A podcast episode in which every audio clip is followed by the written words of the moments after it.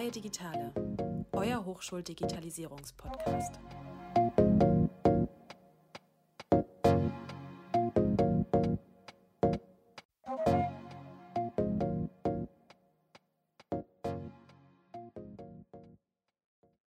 Hallo und herzlich willkommen zum Podcast Freie Digitale. Mein Name ist Clemens und ich begleite euch in unserer heutigen vierten Folge dieses Semesters als Moderator.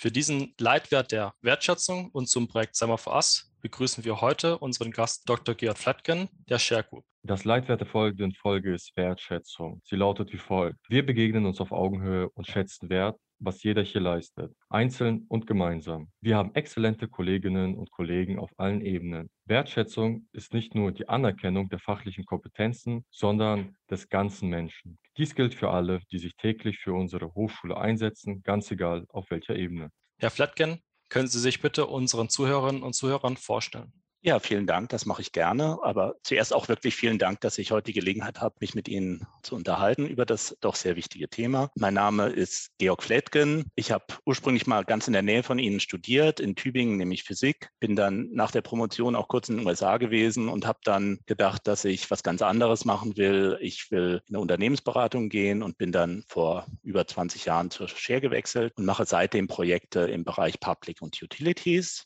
Bin Projektleiter von größeren größeren SAP-Einführungsprojekten, bin auch Teamleiter im Bereich Public Utilities, also die Berater, die in diesen Branchen unterwegs sind, die hängen dann auch bei mir und mache auch sonst noch teilweise fachliche Arbeit in den Projekten. Und bin jetzt seit, sage ich mal, über einem Jahr bei den Hochschulen Baden-Württemberg unterwegs und bin Projektleiter des Projekts Selma for Us. Und wir führen in dem Zusammenhang eben eine SAP-Software an vier Hochschulen ein. Vielen Dank. Nun aber bevor wir in das Interview starten, für unsere Zuhörerinnen und Zuhörer, wieso ist gerade der Blickwinkel von Herrn Flatgen für uns so relevant? Wie gerade schon von ihm erwähnt, ist er der externe Gesamtprojektleiter für Semmer for Us und ist dementsprechend gegenüber der Share Group für unseren Projekterfolg verantwortlich. Hier fällt uns also auf, die Arbeit eines externen Gesamtprojektleiters ist sehr vielschichtig. Auf der einen Seite sind die Kundinnen und Kunden, also die vier Hochschulen, zufriedenzustellen und auf der anderen Seite wiederum drei ganz unterschiedlichen Beratungsgesellschaften und deren Interessen. Und das alles dann unter einen Hut zu bringen, ist eine große Aufgabe, die unserer Meinung nach auf jeden Fall viel Fingerspitzengefühl benötigt. Aufgrund dieser unverzichtbaren Position im Projekt Semmer for Us sind wir heute sehr froh, Herrn Flatgen interviewen zu dürfen. Die erste Frage. Herr Flatgen, was verstehen Sie unter der Aussage im Leitwert, wir begegnen uns auf Augenhöhe und schätzen Wert? Zunächst mal, als ich das gehört habe, dass das ihr Leitbild ist, fand ich das ganz lustig, dass die Share auch ein Leitbild hat. Ich kann Ihnen dazu auch mal den Link schicken. Da gibt es so ein paar Videos, die wir durchführen. Und das erste Wort in unserem Leitbild quasi ist wir begegnen uns auf Augenhöhe. Das heißt, das ist eigentlich ganz analog, glaube ich, wie bei Ihnen hat die Shared auch dieses Thema Augenhöhe, ist, glaube ich, steht bei Ihnen auch gleich an erster Stelle im Leitbild auch gleich nach vorne geschoben. Und ist es so, dass eigentlich auch andere, sage ich mal, Themen aus Ihrem Leitbild, Innovation, Vertrauen, auch bei uns auftauchen. Also fand ich eine ganz nette Koinzidenz in dem Zusammenhang. Für mich aber ist das Thema Augenhöhe und Wertschätzung geht ja weit über Projekte hinaus. Es regelt eigentlich, glaube ich, das Zusammenleben untereinander.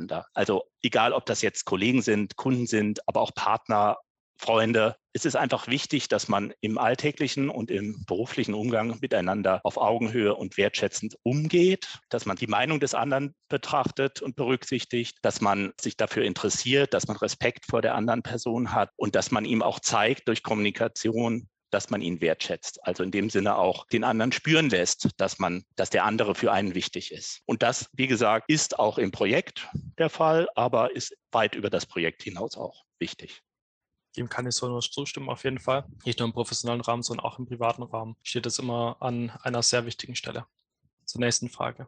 Was verstehen Sie, und auch nochmal genau im Kontext, unter Wertschätzung in der Projektarbeit?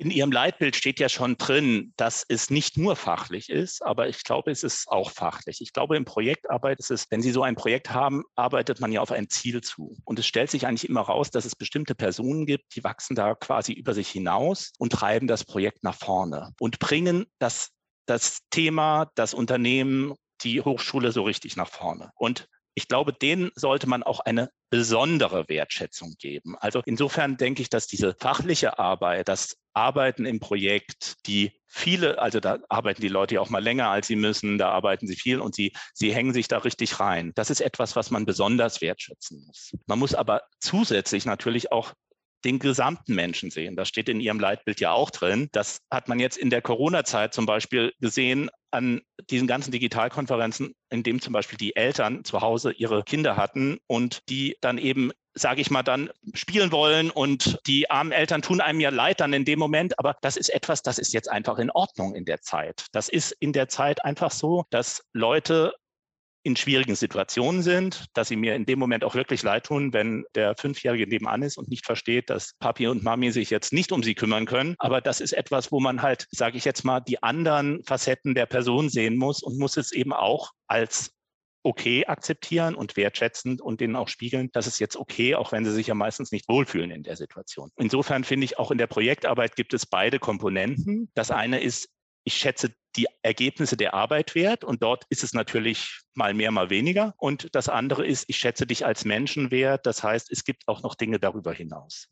Auf jeden Fall. Die Pandemie hat uns da teilweise auch im Homeoffice in schwierige Situationen gebracht. Auf jeden Fall. Also, und zwar nicht nur in schwierige, sondern auch, sie hat uns ja auch gezeigt, wie wir digital arbeiten können. Also, das hat uns ja teilweise auch nach vorne gebracht, aber es war natürlich auf jeden Fall eine ganz schwierige Zeit und ist es ja immer auch noch und wird ja zurzeit auch gerade wieder schwieriger auch gerade mit der Gefahrenstufe, die wieder hochgeht. Ja, leider. Zum nächsten Punkt. Ist Wertschätzung ein wichtiger Faktor für eine gute Projektarbeit? Ich glaube, dass die Kolleginnen und Kollegen dann, wenn sie wertgeschätzt sind, in bestimmten Situationen einfach sich mehr engagieren, dass das von daher sehr wichtig ist. Das stärkt also natürlich letztendlich auch eine Leistung. Aber ich würde das Thema Wertschätzung nicht daran festmachen, dass man es jetzt quasi als Leistungssteigerung oder so nimmt, sondern es macht auch mehr Spaß, in einem Projekt zu arbeiten, in dem die Leute, sage ich mal, wertschätzend miteinander umgehen. Man fühlt sich besser und es ist einfach auch eine Sache der Höflichkeit und des Umgangs miteinander. Aber letztendlich ist es auch so, dass ich glaube, dass, dass Projekte, in denen das Arbeitsklima gut sind oder Arbeitgeber, bei denen das Arbeitsklima gut sind, dass die Leute natürlich auch sich mehr anstrengen und dass die Zusammenarbeit, die Ergebnisse besser sind. Kann ich auch persönlich nur so unterstreichen. Das ist auch meine eigene Erfahrung, dass mein Vater im Handwerksbereich in der Lehre auch aktiv war und dort auch gelernt hat in dem pädagogischen Teil der Ausbildung dazu, dass das Wichtigste immer ist Loben nicht tadeln, immer loben. Und dann kann man auch immer die Leistung von allen Leuten verbessern. Das machen wir immer noch zu wenig, loben. Da muss man sich auch immer selbst an die Nase greifen. Meine nächste Frage an Sie ist, worin sehen Sie für sich die größten Herausforderungen im wertschätzenden Projektmanagement? Also es gibt sehr viele Herausforderungen in dem Zusammenhang, weil das eben auch sehr viele Ebenen miteinander verknüpft. Bei Projekten in dieser Größenordnung spielt der Projektauftrag auch eine Rolle. Der hat meistens ja ein enges Terminkorsett, der hat ein Budgetkorsett und der soll eine bestimmte Qualität liefern. Das sind hier, ist ja dieses berühmte Dreieck des Projektmanagements, dass man alle drei Parameter einhalten muss und das treibt einen natürlich. Das führt zu externen Rahmenbedingungen, in denen man halt, sage ich mal, ruhig bleiben muss und man muss das Ganze dann eben, man darf sich davon nicht so weit beeinflussen lassen, dass man anfängt, auch Wertschätzung zu verlieren. Aber das sind halt manchmal sehr hektische Zeiten, da sage ich mal. Die führen einfach dazu, dass die Leute auch an ihre Grenzen kommen, dass sie im Stress sind und unter diesen Rahmenbedingungen ist das dann besonders schwierig, wertschätzend miteinander umzugehen. Was für meine Rolle insbesondere auch noch ist, ich komme ja in so ein Unternehmen von außen rein. Also man schaut sich die Hochschule an und die Hochschule hat halt ihre Kultur, hat ihre Komponenten und das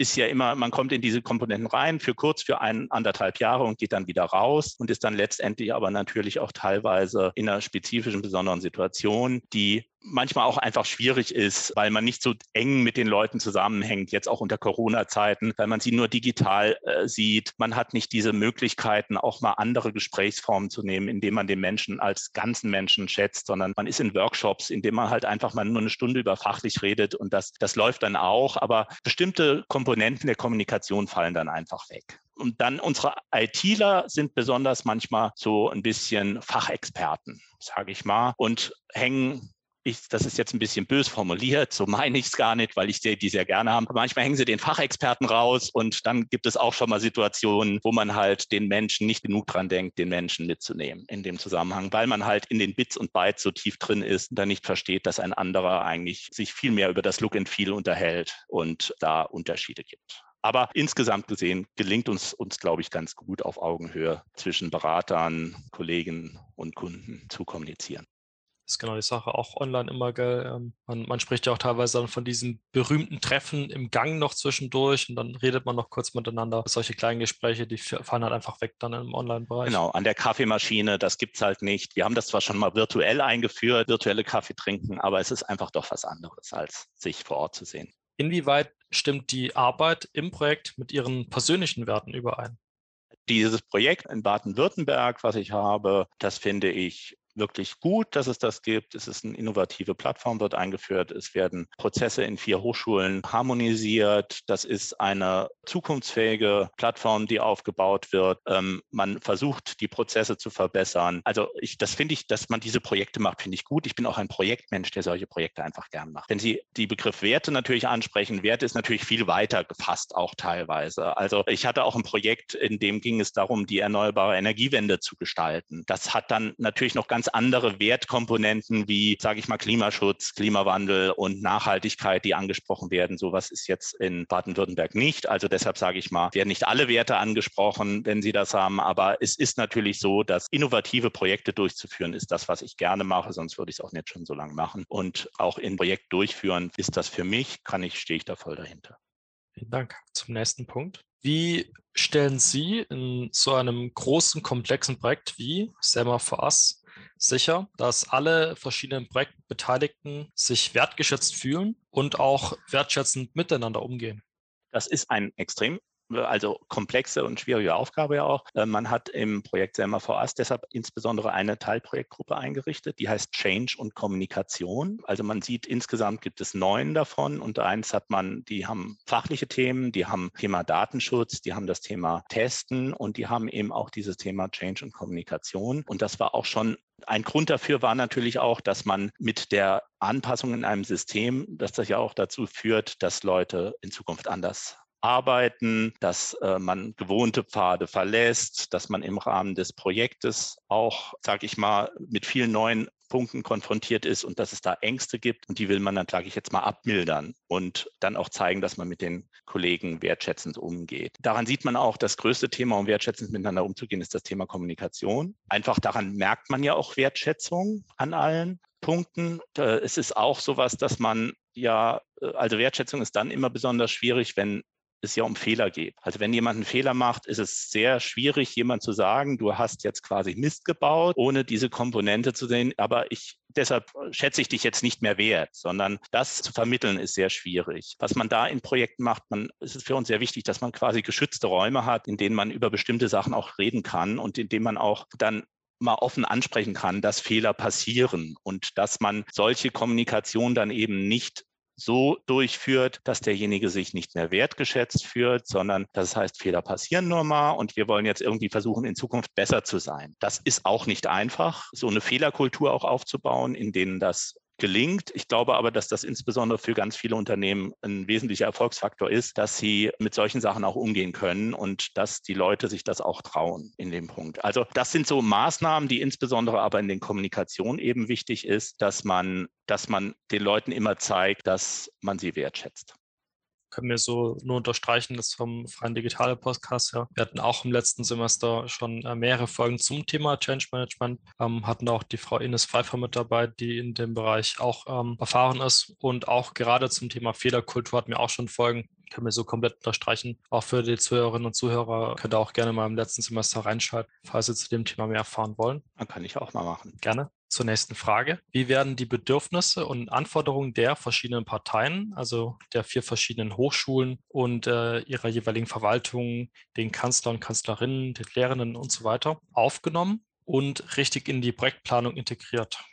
Also da hat man sich am Anfang viele Gedanken gemacht, als man das Projekt aufgesetzt hat. Und das ist da auch immer wichtig. Und da gibt es Sachen, die man eigentlich immer durchführt. Das eine ist sehr stark die Projektorganisation definieren, um das sicherzustellen, dass die ganzen Gruppen beteiligt werden. Hier im Projekt Selma for Us hat man dazu so eine Matrix-Organisation eigentlich aufgebaut. Das heißt, man hat Gruppen definiert, die sich mit fachlichen Themen beschäftigen, zum Beispiel das Studierendenmanagement, das Bewerbungsmanagement, das Prüfungsmanagement oder Datenschutz. Und man hat zusätzlich noch jeder Hochschule einen Projektleiter zugeordnet. Das heißt, es gibt einen, der verantwortlich ist, die die Sicht der Hochschule in das gesamte Projekt reinzubringen. Der steht also quasi quer. Und es gibt eine Gruppe, die sagt, wir führen jetzt für alle Hochschulen gemeinsam das Bewerbungsmanagement richtig ein. Also wie läuft Bewerbungsmanagement in Zukunft? Äh, wie, was implementiert man in dem System? Und dadurch hat man jetzt natürlich so, dadurch, dass man diese verschiedenen Rollen schafft, hat man dann immer die Möglichkeit, äh, und die jetzt auch noch miteinander reden müssen und dem Zusammenhang das mitkriegen. Das ist so eine beliebte Methode, um einzuführen, dass man die alle berücksichtigt. Was man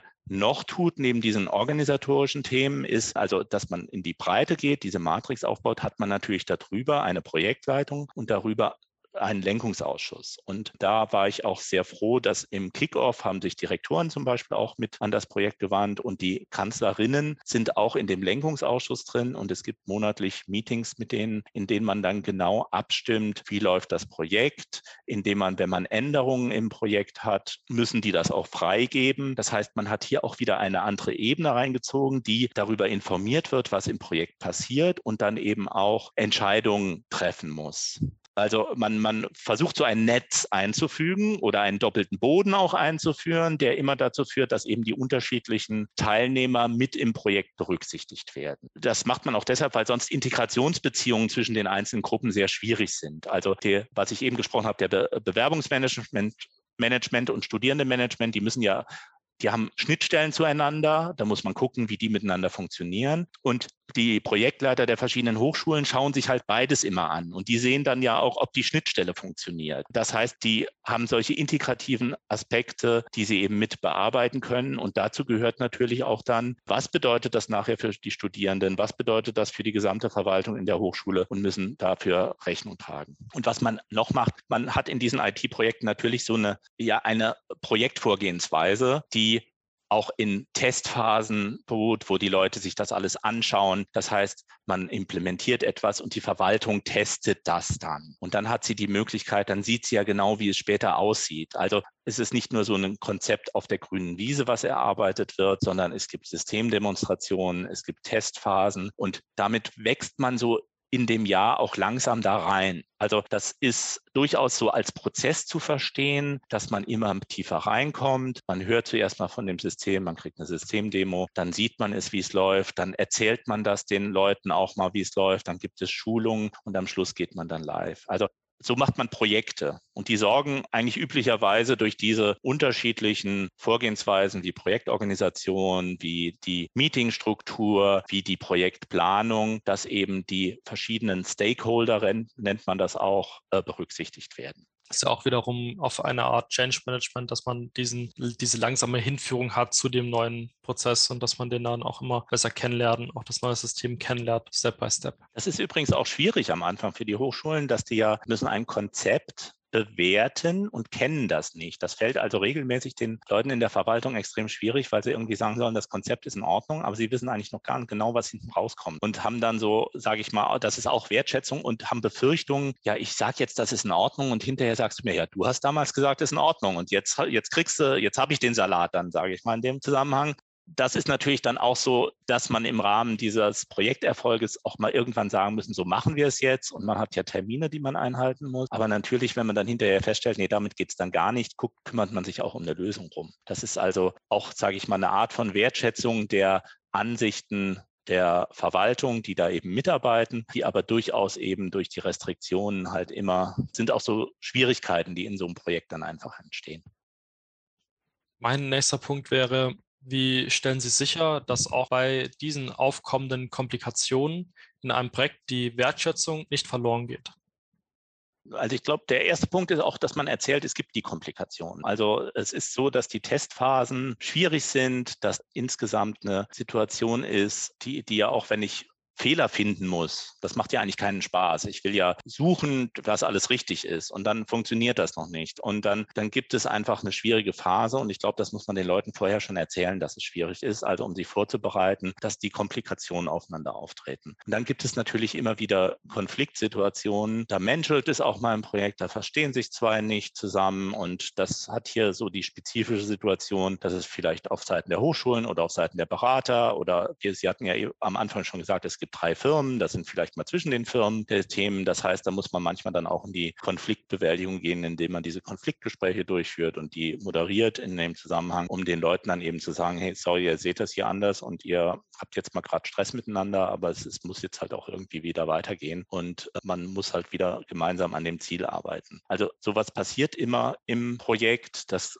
kommt auf und die wichtigste Sache dabei ist die Kommunikation, wie man kommunikativ mit den Themen umgeht. Auf jeden Fall. Kommunikation ist immer das A und O. Und sie ist schwierig, die Kommunikation. Hat es denn bereits Maßnahmen zur Vermittlung der Wertschätzung im Projekt gegeben? Und wenn ja, welche? Also insbesondere von der HDM in Stuttgart gab es die Idee eines World Cafés, was ein durchgeführt worden ist. Und das war ein, fand ich, sehr nettes Event, das alle nochmal zusammengebracht hat. Und wir haben das durchaus auch als Vermittlung der Wertschätzung gesehen, um allen nochmal nach Corona die Möglichkeit zu geben, vor Ort sich zu treffen. Und dieses World Café, die Struktur ist so, dass man Arbeitsgruppen auch immer bildet, die sich über bestimmte Themen unterhalten und versuchen herauszufinden, was man da verbessern kann. Und dann geht man von quasi einem Kaffeetisch zum nächsten Kaffeetisch Kaffeetisch und schaut sich, was die Gruppe vorher gemacht hat und versucht das weiterzuentwickeln und immer in wechselseitigen Gruppen und dadurch, dass das in wechselseitigen Gruppen stattfindet, also man redet zuerst reden fünf Leute untereinander und die mischen sich dann mit fünf anderen und ohne Hierarchien drin, sondern einfach nur über das Thema zu finden. Ich fand es eine sehr nette Sache, die da vorgeschlagen wurde, um auch die Kommunikation untereinander voranzubringen und jetzt nicht nur über die nur fachliche Projektarbeit zu sprechen, sondern auch darüber hinaus, was die Hochschulen weiterbringt. Und das ist ja was. Also man berücksichtigt die Meinung der Kolleginnen der Hochschule, man berücksichtigt das zusammen, man redet auf Augenhöhe. Das fand ich ein nettes Beispiel. Das ist natürlich nur ein Event, aber das war auch von der Teilprojektgruppe Change and Kommunikation vorgeschlagen. Ansonsten gab es auch schon Konfliktgespräche, die man machen musste. Darüber kann ich jetzt natürlich im Einzelnen auch nichts sagen. Das sind ja dann immer private Themen. Und wir haben am Anfang auch, was aber die Berater routinemäßig machen, diese Feedback-Themen. Wie kommt das eigentlich an? Was kann ich besser machen? Und da gab es auch wieder einen Lernprozess, da hat man sich angepasst, dann gab es mal die Themen, nee, das passt uns jetzt nicht so. Und ich glaube, da zeigt man auch, dass man die Meinung der Leute berücksichtigt und versucht, sich selbst zu verbessern. Und das ist für mich auch so ein Zeichen von Wertschätzung, dass man dann zeigt, dass man eben sein eigenes Verhalten anpasst. Das denke ich auch gerade dieses World Café auch wieder ein Meeting gewesen, das sehr vielfältig und auch transparent war. Vielleicht erfahren wir dazu noch mehr in der nächsten Folge. Zu meiner letzten Frage wäre noch, Gibt es Methoden oder Tools, die dafür sorgen können, dass die Wertschätzung in solchen großen Projekten erhalten bleiben?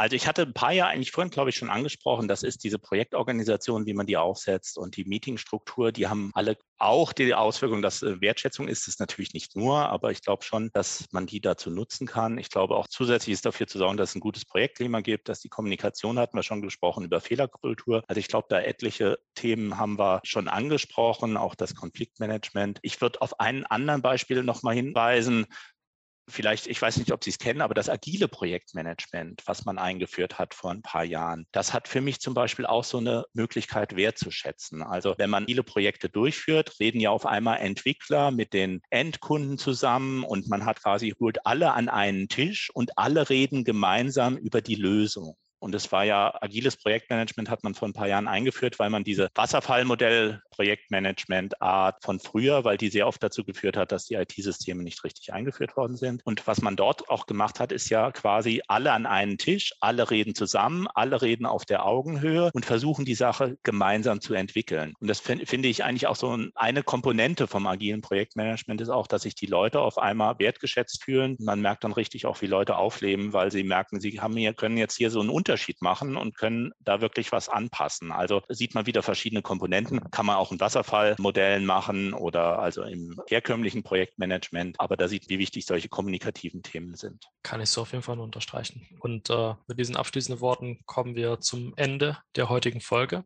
Herr Flatgen, vielen, vielen Dank für das Interview und für Ihre Zeit. Und ja, außerdem Vielen Dank an unsere Zuhörerinnen und Zuhörer für das erneute Zuhören. Und damit schaltet auch in der nächsten Folge wieder ein, in der, wie schon kurz angeteasert, es äh, sehr transparent und vielfältig sein sollte. Und ciao und bis zum nächsten Mal bei den Freien Digitalen. Ja, auch von meiner Seite. Also vielen Dank für diese Möglichkeit. Hatte ich am Anfang gesagt, dass ich mich sehr gefreut habe und es hat Spaß gemacht. Und ich finde es auch eine schöne Sache, dass es diese freien Digitalen gibt und dass es diese Podcasts immer gibt. Finde ich eine sehr schöne Sache. Vielen Dank. Gerne. Ciao. Freie Digitale, euer Hochschuldigitalisierungspodcast.